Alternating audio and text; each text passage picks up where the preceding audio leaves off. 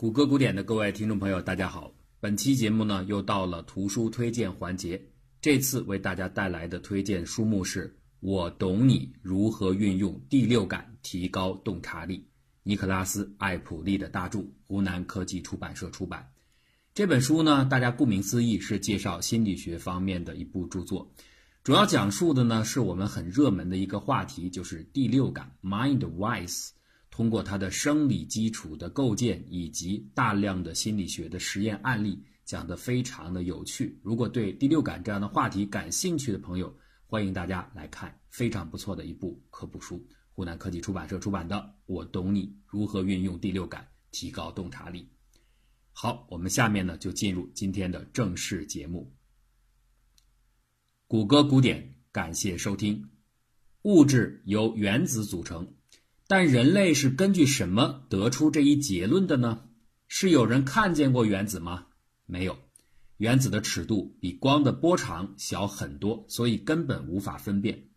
有人在这儿或许会争辩说，扫描电子隧道显微镜可以对原子阵列成像，的确如此。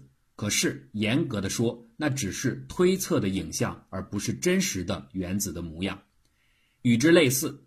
看到一个饥饿的人盯着你手中的面包时，你多半愿意递给他一块，因为你感觉到他想吃东西。这同样只是一种推测，怎么能够确定对方心中此时的真实想法呢？然而啊，人们从来不怀疑自己能够预测别人的意图的能力，而且这种预测完成的是那么快，那么轻松。一连串含有复杂细微变化的视觉信号的输入，在大脑处理之后，及时性的变成了对未来时间可能性的输出。这和扫描电子隧道显微镜一样，简直都称得上是奇迹。虽然很少有人意识到他们的不寻常。美国马瑞斯特民意调查机构曾经对一千零二十个美国人做过一份问卷调查。询问他们最想拥有的超能力是什么？结果呀，读心术和穿越术并列第一。时空穿越是实实在在的我们做不到的幻想，而读心术其实是人类已经拥有的，或者至少说部分拥有的能力。看到别人盯着面包，就知道他饿了；看到别人来回的踱步，就知道他着急了。这样的预测每时每刻都在发生。你无法看到对方的大脑，却能够知道他在想什么，这同样是神奇的魔法。只不过这样的判断并不总是正确的。一九三八年，二战爆发前夕，阿道夫·希特勒秘密集结部队，准备进攻捷克。英国首相尼维尔·张伯伦亲自面见希特勒，希望了解他的行动意图。希特勒呢，做出了承诺，说他绝不会攻击捷克斯洛伐克。我们都知道这是一句彻头彻尾的谎言，但当时的张伯伦却说：“尽管我从他的脸上看到了强硬和冷酷，但他的承诺做出时，我还是觉得可以信任他。”没有过几天，希特勒就用实际行动告诉张伯伦他错了。七十年之后，美国大兵从藏身的地窖当中把满脸污垢的萨达姆给揪了出来。军事打击伊拉克的行动似乎取得了全面成功，美国人再也不会上当了。萨达姆侯赛因反复地宣称他没有大规模的杀伤性武器，但谁会相信这么一个独裁者的鬼话呢？可结果是美军也错了。相信人会错，不相信人也会错，因为这本来就不容易。有人或许会这样解释说。以上的预测错误啊，是因为希特勒是一个演技派，而萨达姆呢，他的名声太臭，才会遭致别人的误判。总归说起来就是一点：做判断的人和被判断的对象之间没有足够的接触，而并不了解。这么说呀，听起来似乎很有道理。那么不妨来看一看，如果换成熟悉的人，猜测彼此的内心，是不是会准确很多呢？研究人员进行过这样一项实验，请每一个参与者为其他的参试伙伴的若干项能力打分，同时也预测别人给自己打出的分数。评分的项目是多种多样的，包括智力、幽默感、关心人的程度、攻击性等等等等。这个实验的目的就是要比较人们预期当中的别人对自己的评估和其他人真实给出的评估之间的差异。结果呢，是一个好消息和一个坏消息。好消息是，总体来说，如果我们把所有的打分的人放在一起来看，包括熟悉的人和不熟悉的人，例如只见过一面的面试官，或者是朝夕相处的业务员，当把这些人综合在一起时，可以看出。人类算是有自知之明的，预测当中的他人评估分数和真实的他人评估分数之间的相关性很高，相关系数达到了零点五五。要知道，一对父子之间的身高的相关性也仅有零点五，所以啊，这个数据可以说明我们的确在一定程度上能够洞悉别人的看法，或者叫做读心能力。但是啊，坏消息接着就来了。如果把人群限定在一个特殊的群体，像工作同事这样的，和你接触很多、了解比较深的这样一群人，此时人们预测的他人评价和真实得到的他人评价就相差甚远了，相关系数仅有零点一三，这样一个系数比完全的瞎猜几乎强不了多少。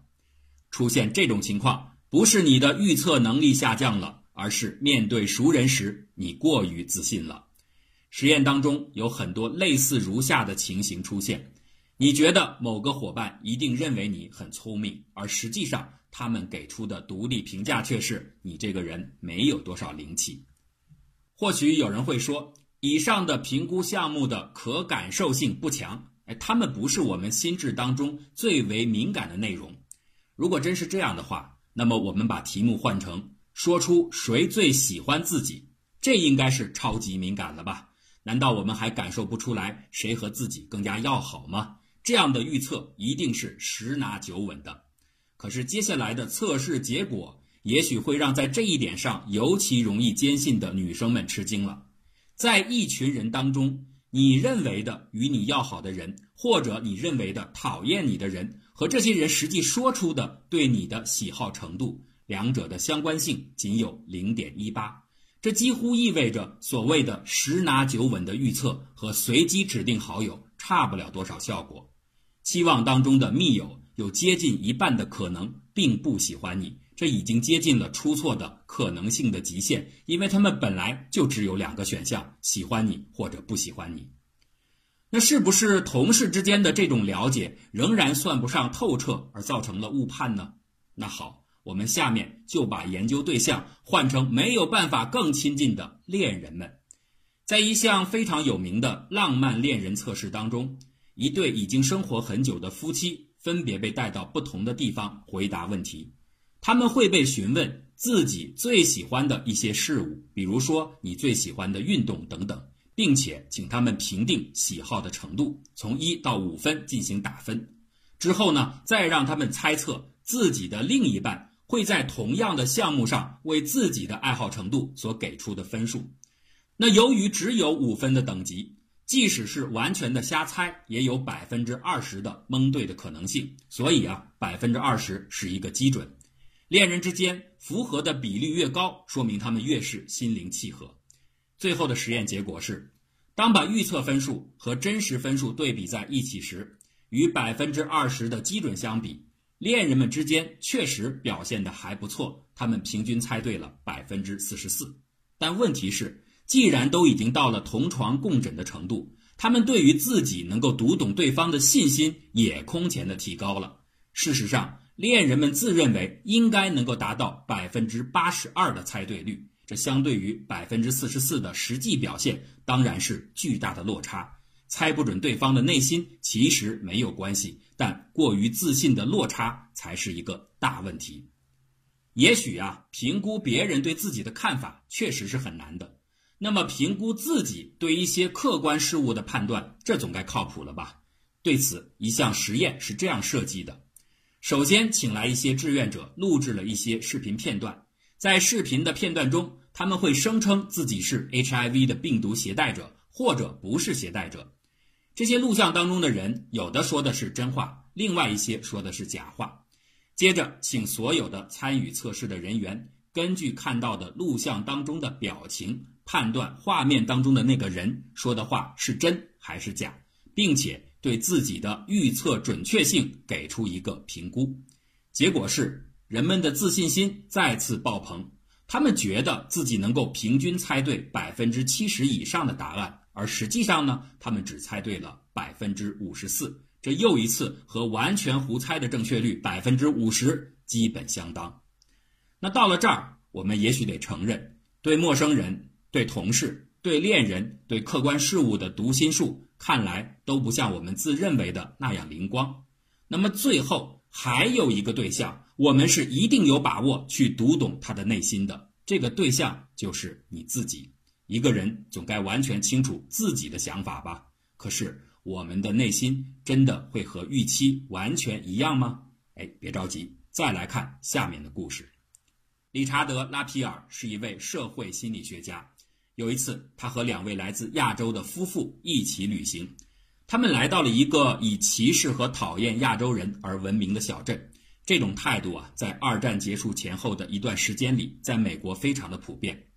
理查德很担心。在住宿的时候，自己的朋友们会遭到工作人员的拒绝，但没想到的是，一切都出奇的顺利。用理查德自己的话来说，宾馆服务生毫不犹豫地就接待了我们。看来呀，流传中的恶名真的是太虚假了。事有凑巧，两个多月之后，理查德再次来到这个小镇，出于职业习惯，他顺便做了一个测试。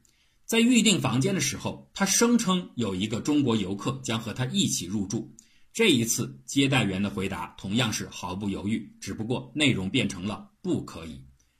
前后两次的迥异结果让理查德来了兴趣。难道一个人的偏好就像刮风一样随意不定吗？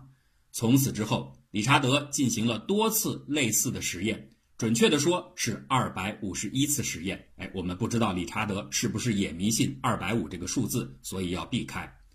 二百五十一次测试总共耗时两年多，在这段时间当中，他和自己的两位中国朋友一起在美国各地旅行。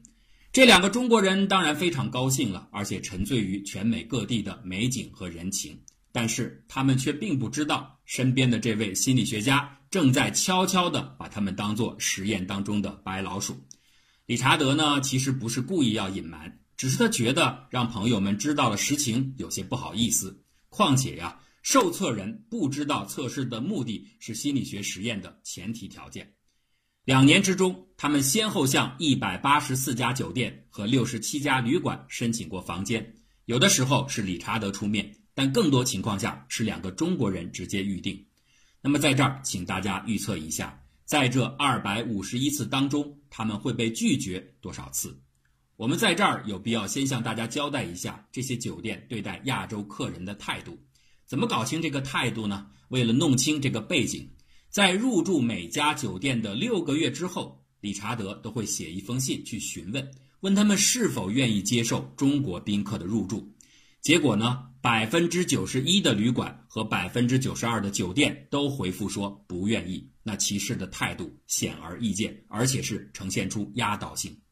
有了这样一个背景，现在大家可以进行猜测了：二百五十一次当中被拒绝的次数应该是多少呢？大家可以想一想。正确答案是只有一次。哎，怎么样？是不是距离你的预测相差很远呢？请原谅啊，我在这儿背着大伙儿也进行了一次测验，就是对这个拒绝次数的预测的实验。那我想多数人应该都能够发现自己的预测未必是很靠谱的。理查德后来回忆说，那一次啊，是我们开着一辆破车进入到一家非常低端的汽车旅馆，就这一次被拒绝了。所以整个实验告诉我们。超过百分之九十的接待员都自认为自己应该像一个种族歧视者一样的去做事情，但是实际上真的这么做的连千分之五都不到。类似这样的挑战自我认知的经典实验还有很多，比如说非常非常著名的斯坦利·米尔格拉姆的权力服从实验。我相信绝大多数人都会觉得自己是很善良的。如果问你，愿不愿意使用高达三百伏特的电压去电击一个正常的人？应该没有几个人会觉得自己能够做出这样的事儿。三百伏特早就可以致人死命了。可是，在米尔格拉姆的实验当中，居然有高达百分之六十二点六的志愿者愿意选择四百五十伏特这个更高的电压去电击自己的学生。需要注意的是，志愿者是完全可以听得到受电击者的痛苦的哀嚎的，但是他们还是这样做了，并没有像他们自己所以为的那样去选择。以上的这一系列测试似乎都在证明着。人们的读心能力，也就是评估别人，甚至包括评估自己的能力，都是很成问题的。但是另一方面呢，我们确实又无时无刻的不再依赖着这样的阅读他人的能力。如果没有它，我们将很难交际和互动；如果没有它，我们将很难进行分工合作。如果这样的预测能力完全不可靠的话，它也绝不会成为人类重要的生存技巧而被发展出来。事实上啊。这种能力的可靠和它的不可靠，其实是有着相同的基础的，那就是人类大脑在输入信号和反馈动作之间建立的相关性网络。这个网络拼命地挖掘常见的环境信号和可能的心理预期之间的关联性，并在得到良好的回馈之后强化某些关联，或者在得到糟糕的作用之后弱化某些关联。久而久之，就形成了固定的响应模式。固定可以让心理响应的速度加快，但是固定又往往会造成对灵活多变的周遭环境的不适应。这个相关性网络就是我们通常所说的无意识反应。无意识的概念来自于十九世纪的心理学，当时的心理学远没有今天的认知深度，但是啊，心理学家们已经注意到了。人类心理独有的在预判时的那种类似于第六感的感觉，它高速有效，好像不经过思考，但是呢也不完全精准。为了描述这种第六感觉，学者们想到了一个形象的比喻，就是把人的大脑比喻为一座漂浮的冰山，能够看见的露出水面的那一小部分就是意识，它代表着思考；而看不到的却真实存在的一大部分是无意识。它代表着直觉，借助这个比喻，很容易阐明为什么无意识在发挥着重要作用的同时，却又好像察觉不到的第六感。今天我们知道这种理论是错误的，但它作为很好的描述术语，仍然可以保留下来，因为它对应的本质大体上就是大脑建立的相关性网络。在计算机算法当中，有一些高频使用的复杂计算的结果会提前算好。储存在查找表当中，用以加速整个的运算。相关性网络就类似于计算程序的查找表，它的处理只需要经过无意识的搜索，而无需经过有意识的计算。无意识的效用非常的重大，它控制着我们对自己的认知。艾琳·惠彻和尼古拉斯·艾普利进行过一项漂亮脸蛋实验，他们给每一位志愿者拍了一张照片。然后呢，分别以正负百分之十、正负百分之二十，一直到正负百分之五十的修改量，把志愿者的相片 PS 到更加漂亮或者更加丑陋。这样一来啊，每个志愿者就拥有了十一张图像，其中一张是真实的，另外有五张程度逐渐递增的美图，还有五张越来越难看的丑图。接下来呢，把这十一张照片展示给每位志愿者。请他辨识出哪张照片才是自己的本来面貌。大家可以预测一下，如果是你参加这样的实验，你是否有能力正确的分辨出来？结果呢？几乎所有的参与实验的人最后全都挑出了一张美图，没有人挑出真图，更不要说去挑丑图了。人们总是习惯性的把自己和美好形象之间建立关联，这就来自于无意识。与把自己和负面形象建立关联相比，正向的关联自然要有益处的多。这就是为什么，如果你玩一个以字母 G 和 O 开头，补上两个字母来构成一个完整单词的填字游戏时，面对着众多的组合的可能，假如在填字之前给你看了一下自己的照片，那么多数人就会填写为 Good G O 补上 O 和 D，而如果没有看自己的照片就玩这个游戏。最多的答案是 goat 山羊，补上的是 a 和 t。goat 是很容易想到的，而 good 更加的美好。就是这样的爱美之心，让我们连自己的本来面目都认不出来了。也许你会觉得高阶的意识是可以纠正无意识的，但真实的情况往往会以相反的方式呈现。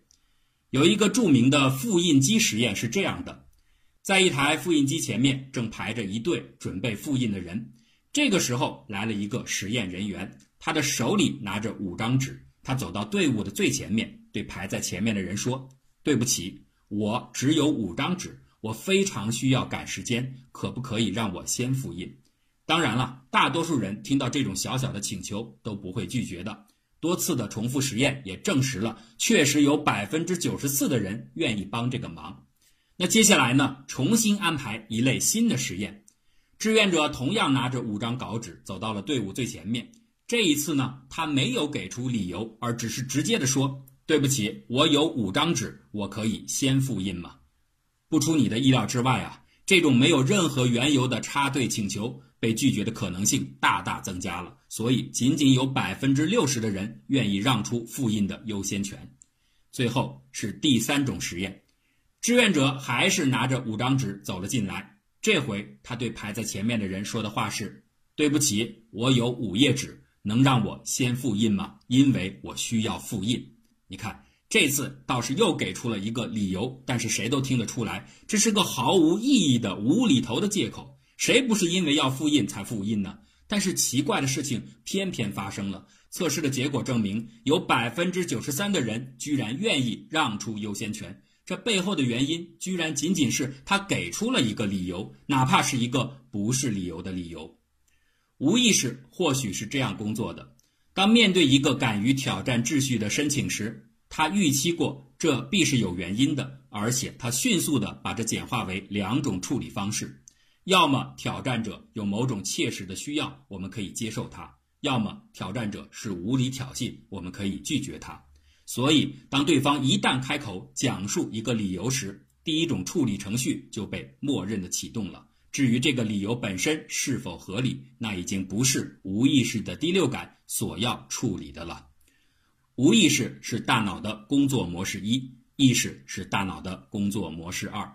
当一个小伙子在疯狂的购物场，在浪漫的烟火下，或者在夕阳的沙滩上，对女孩说出“我爱你”的时候，他和复印机前拿着五页纸的心理学家一样，都是想要启动恋人的模式一。只不过，通向成功的道路没有那么简单，因为背后的每个丈母娘满脑子里装的都是模式二。爱你就得有一有二。节目的最后，再次向大家推荐这本书，湖南科技出版社出版的尼克拉斯·艾普利所著的《我懂你：如何运用第六感提高洞察力》。我们可以通过阅读看一看，是不是真的能够提高我们的第六感。感兴趣的朋友，欢迎大家订阅，各大网店当当均有销售。感谢大家的收听和支持。